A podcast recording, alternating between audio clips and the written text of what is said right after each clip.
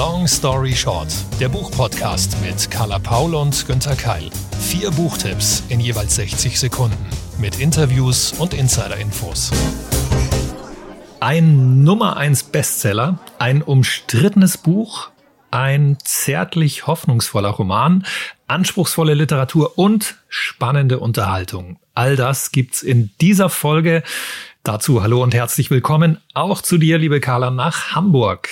Hallo, lieber Günther. Ich freue mich. Wir haben tolle Bücher heute mitgebracht. Insgesamt muss man sagen, wir haben uns auch schon ein bisschen drüber unterhalten, hinter eurem Rücken sozusagen, dass äh, wir hier ein richtig lesenswertes Literaturjahr vor uns haben und uns sehr, sehr freuen, ähm, da sehr, sehr viel Material zu haben, um, um euch die nächsten Wochen wieder die Buchtipps sozusagen um die Ohren schlagen zu dürfen.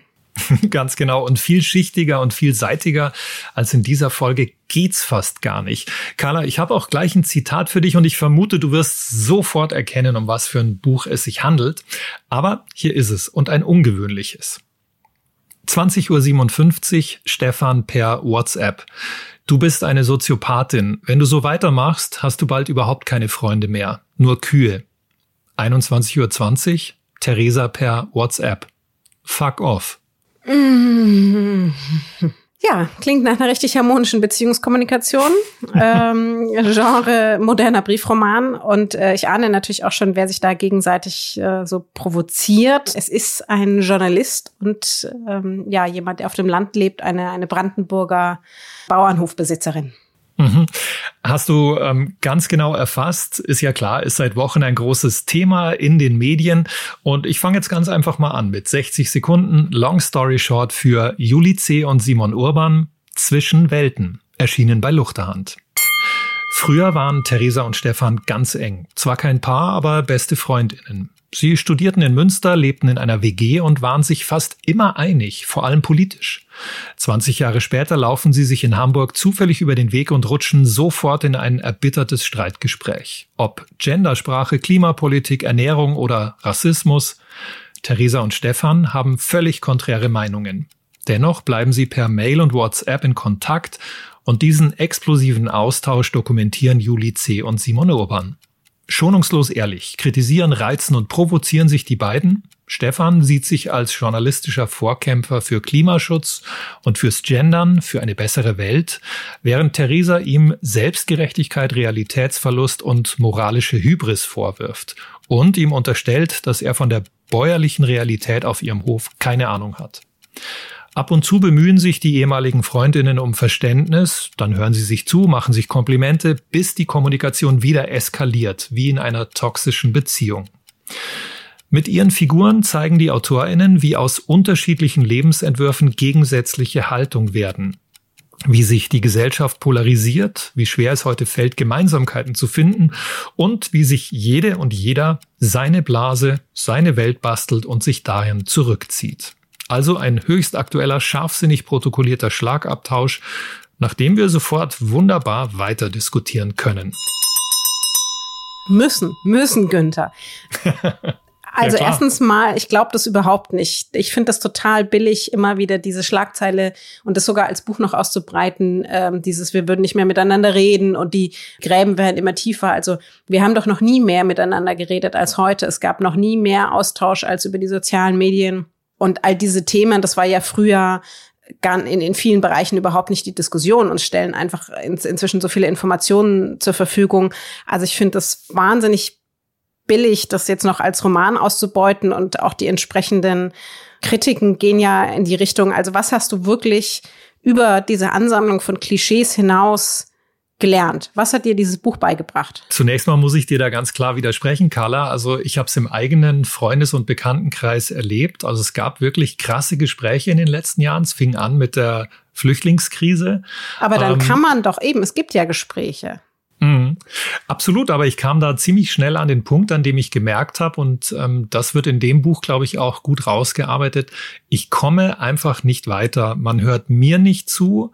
Vielleicht habe ich gegenüber Leuten, die jetzt zum Thema Geflüchtete äh, eine radikale Position einnehmen, auch keine Toleranz. Also ich kenne das wirklich aus dem Erleben. Es geht mir bei der Klimapolitik auch so. Also da komme ich immer wieder in Diskussionen an Punkte, wo ich merke, oh Gott, wir fangen zwar an zu diskutieren, da gebe ich dir recht, es, es gibt viel Austausch, aber dann ist es so wie in dem Buch, habe ich oft das Gefühl, dass sich die Leute zurückziehen. Und ganz ehrlich, mir ist es dann auch so, im Freundeskreis habe ich zumindest ähm, und zum Glück überwiegend Leute, die natürlich ähnlicher Meinung sind. Das ist vielleicht auch das Problem von uns allen.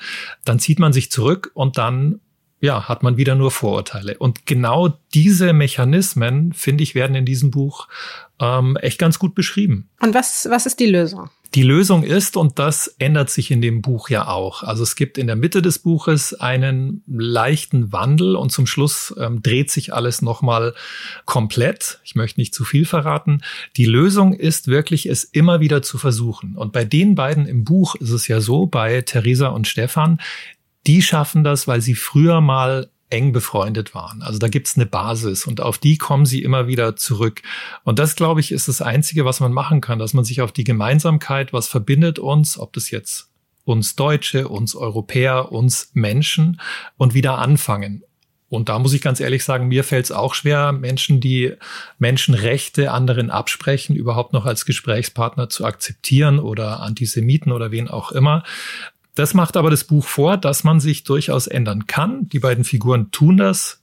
Die nehmen eine andere Position ein. Sie machen Erfahrungen, die sie ein bisschen, ja, ihre eigenen Meinungen aufweichen lassen. Und das fand ich ganz gut zu merken. Hast du aufgrund dessen in deinem eigenen Kommunikationsverhalten was geändert? Kann ich jetzt so nicht sagen, nee. Also weil es gibt einfach Punkte, wie ich schon angedeutet habe, da lasse ich mit mir auch gar nicht mehr reden. Ich finde auch nicht, dass man mit allen Extremen reden muss und soll. Das, das geht einfach nicht. Ich bin da ein Fan unseres Grundgesetzes, ähm, was darüber hinausgeht.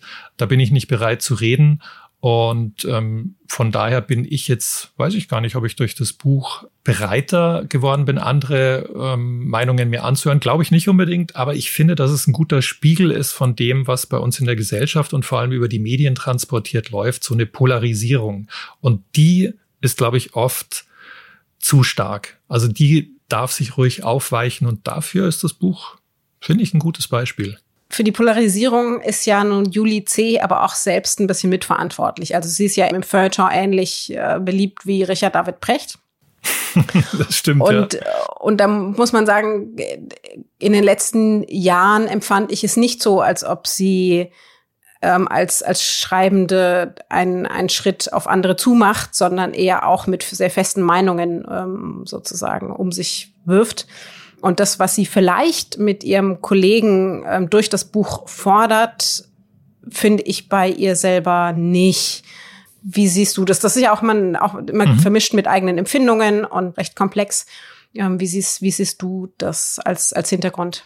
Ja, ich, ich finde es äh, gut, darüber zu diskutieren, weil ich zum Beispiel ähm, habe auch Anfang des Jahres ein großes Porträt über Juli C. gelesen. Da dachte ich mir, ich stimme, glaube ich, mit fast allen Meinungen, die sie geäußert hat, nicht überein. Da bin ich wirklich ganz anderer Meinung. Und wie ich zum Beispiel ja auch gesagt habe, ich finde, mit Rechtsextremen ähm, muss man nicht reden.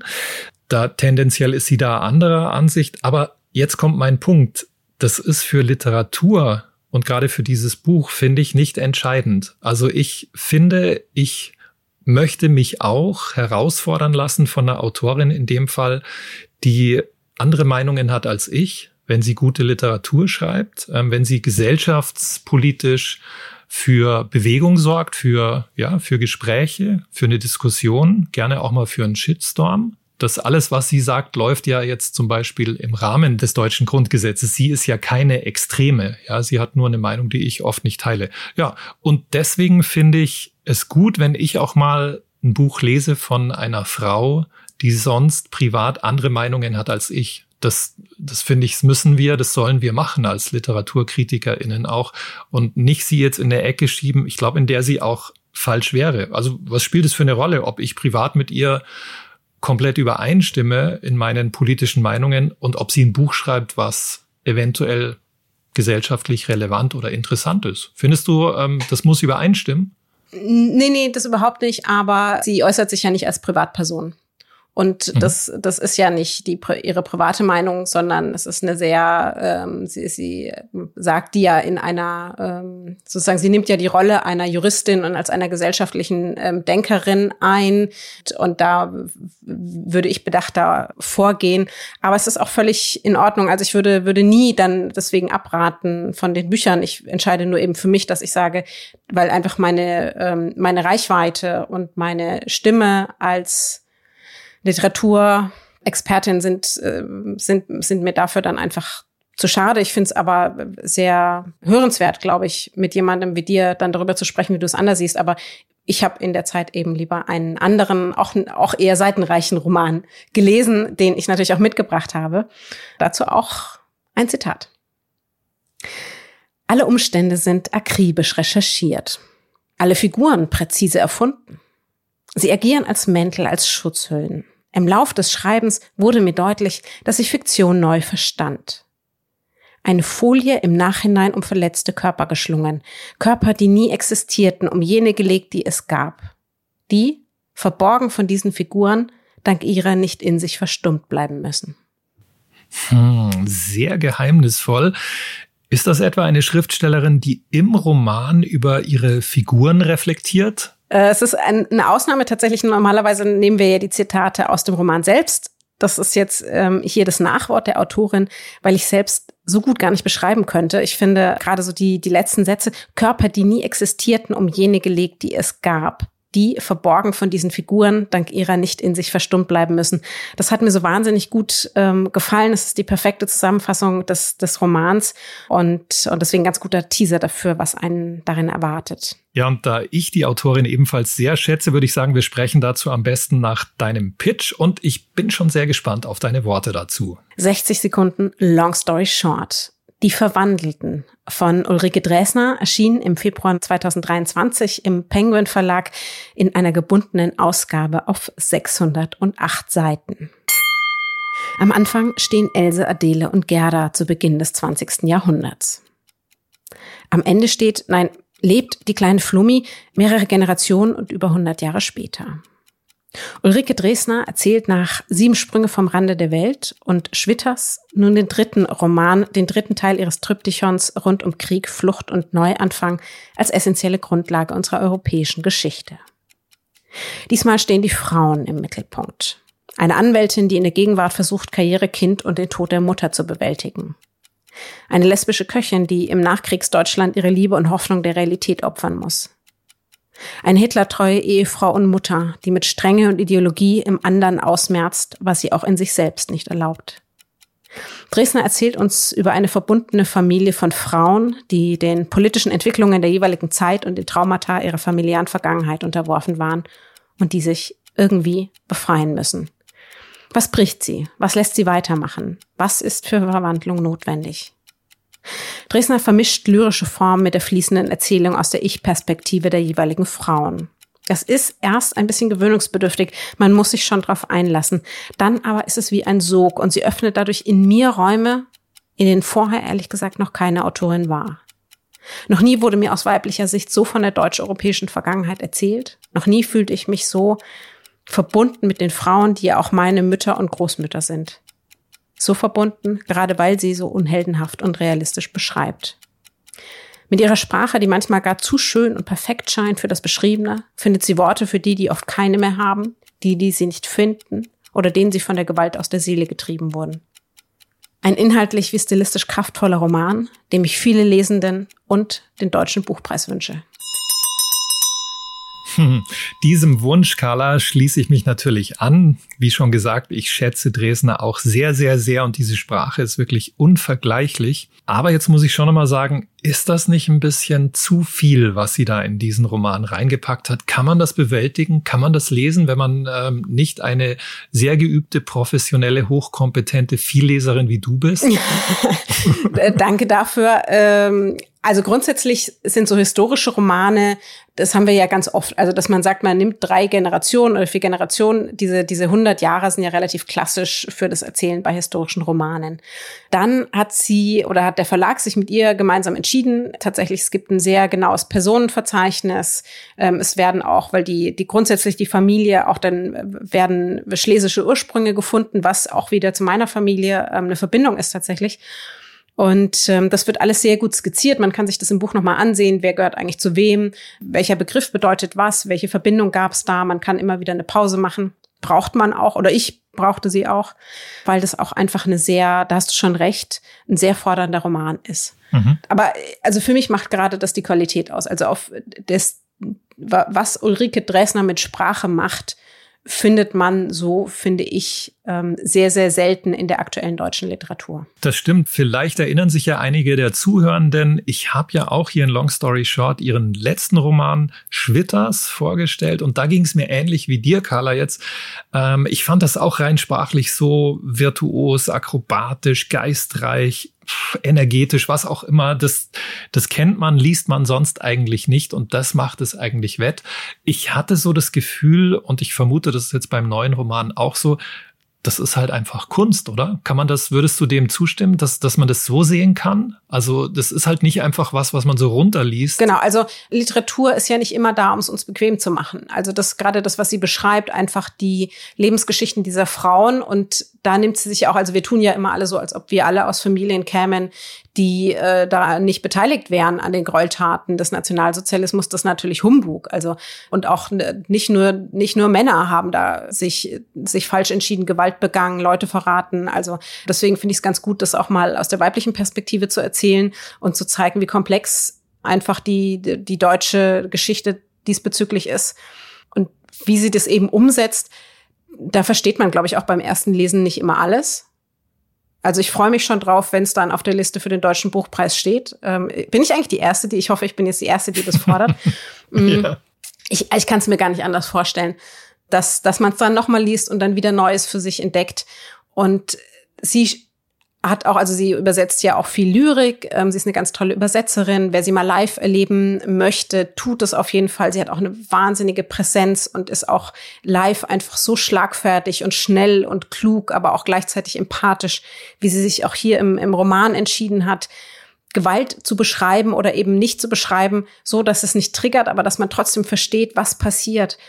Ähm, da ist, da steckt so viel Kunst dahinter, wie du schon sagst, da steckt so viel Bedachtes dahinter und einfach ein wahnsinniges Talent für Sprache. Und das fordert uns. Und gleichzeitig konnte ich auch nicht anders als weiterlesen, weil es so gut ist. Also wer eben sagt, ich habe mal wieder Lust tatsächlich auf einen Roman, der, der einfach bei mir, wie ich es schon geschrieben habe, vielleicht auch mal Räume betritt, wo vorher noch, noch niemand hingekommen ist, wo es dann vielleicht auch ein bisschen wehtut, wo man auch arbeiten muss mit dem Text. Das ist, hat mir ganz viel gegeben und, und deswegen ist das für mich glücklicherweise schon zum Jahresanfang eigentlich fast eine der größten Entdeckungen, ähm, die, die ich in letzter Zeit gemacht habe, literarisch. Wunderbar. Also der Aufruf unterschreibt die von Carla Paul initiierte Petition. Ulrike Dresners, die Verwandelten, muss den deutschen Buchpreis bekommen. Also, also mindestens Shortlist. Ähm, also ich, ich weiß natürlich nicht, ich will jetzt auch nicht alle anderen AutorInnen einschüchtern, die, die vielleicht, wo ich die Bücher noch nicht gelesen habe, aber also Minimum Shortlist, ansonsten zünde ich hier was an. Alles klar, wir nehmen dich beim Wort. Ähm, und Carla, nachdem du deutlich länger als 60 Sekunden für deinen letzten Pitch gebraucht hast, nehme ich dieses Sonderrecht jetzt auch mal in Anspruch für meinen Backlist-Titel heute. Und zwar William Boyd mit Trio. Erschienen im Heine Taschenbuch Verlag, ursprünglich bei Kamper, übersetzt von Patricia Klobusci und Ulrike Thiesmeier. 1968, es ist Sommer, ein Filmset in Brighton. Dort soll eine dramatische Love Story im Arthouse-Stil entstehen. Wie sich jedoch herausstellt, entwickelt sich das, was hinter den Kulissen der Dreharbeiten passiert, als dramatischer und unterhaltsamer als der Streifen selbst. William Boyd richtet seine Scheinwerfer auf drei Personen, die mit der Filmproduktion verbunden sind. Eine Schriftstellerin, ein Filmproduzent und eine Schauspielerin. Elfrida, Talbot und Annie. Die drei leiden unter ihren emotionalen Doppelleben, die voller Geheimnisse und Begierden stecken. Elfrida ertränkt ihre Schreibblockade mit Wodka und notiert Ideen für ein neues Werk, das sich am Tod Virginia Woolfs orientiert. Talbot ist zwar erfolgreich und charmant, bringt jedoch im Alter von 60 Jahren noch immer nicht den Mut auf zuzugeben, dass er schwul ist und seine Ehe nur Fassade. Filmstar Annie, die dritte des Trios, kann ohne Beruhigungspillen nicht leben und verliebt sich stets in die falschen Männer. William Boyd springt virtuos zwischen seinen drei Hauptfiguren hin und her. Es ist eine kunstvoll komponierte, mitreißende Geschichte und die Geheimnisse von Elfrida, Talbot und Annie wirken wie Motoren, die den Plot vorantreiben. Ja, und so spitzt sich das Drama unaufhaltsam zu. Boyd inszeniert ein grandioses Abenteuer um Alkohol, Affären, Intrigen, Sex und Betrug. Ein exquisites Lesevergnügen mit dezenter Ironie veredelt. Ähnlich wie Dresner muss man sagen, auch Boyd hast du hier bereits, bereits vorgestellt. Das heißt, auch er ist, naja, sagen wir mal, ein schreibender Serientäter, richtig? Absolut, das stimmt. Und ähm, ich finde, er ist so ein Beispiel für einen großen europäischen Erzähler. Also der kann alle Genres, Thrillerartig kann er schreiben, einfach nur ein klassisches Drama, der kann auch hohe, große, anspruchsvolle Literatur schreiben, aber er ist einfach auch ein Unterhalter. Also da merkt man, der möchte, dass wir als Lesende dranbleiben und das macht mir unglaublich Spaß. Also ich finde, das ist klug gemacht, gut lesbar, für jeden, glaube ich, und jede geeignet. Du hast das schon gesagt, er kann das. Welches Genre ist denn jetzt aber Trio? Ist das dann eher Liebesroman oder ist das eher Spannung? Hm, kann man überhaupt nicht sagen. Ich würde da ungern eine Schublade aufmachen. Das ist einfach ein, toller, gut erzählter Roman. Das ist spannend ähm, und aus dieser Figurenkonstellation und aus diesem, man muss noch mal so diesen Rahmen klar machen, also Filmset, Ende der 60er Jahre, Brighton. Das hat was sehr atmosphärisches auch.